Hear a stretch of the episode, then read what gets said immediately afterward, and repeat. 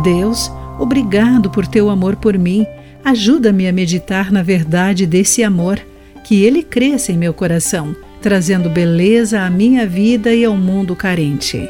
Olá, querido amigo do Pão Diário, bem-vindo à nossa mensagem do dia. Hoje vou ler o texto de M. Peterson com o título Enraizado no Amor.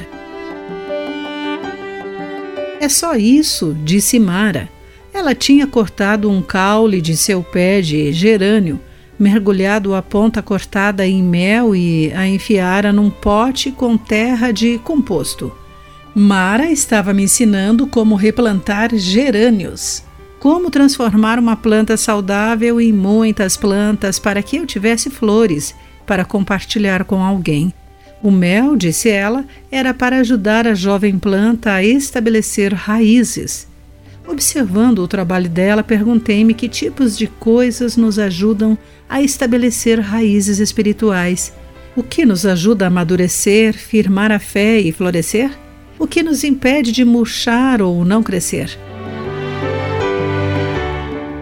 Paulo, escrevendo aos Efésios, diz que estamos aprofundados em amor, de acordo com Efésios capítulo 3, versículo 17.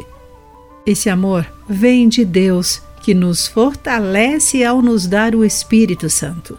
Cristo habita em nosso coração e quando começamos a compreender a largura, o comprimento, a altura e a profundidade do amor de Cristo, podemos experimentar a presença de Deus ricamente quando somos preenchidos com toda a plenitude de vida e poder que vem de Deus.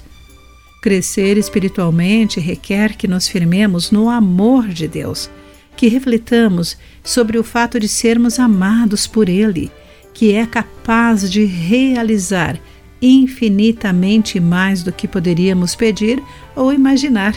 Que alicerce incrível para a nossa fé. Querido amigo, como cultivar o hábito de meditar no amor de Deus? Com quem devo compartilhar sobre a veracidade do amor divino hoje. Pense nisso.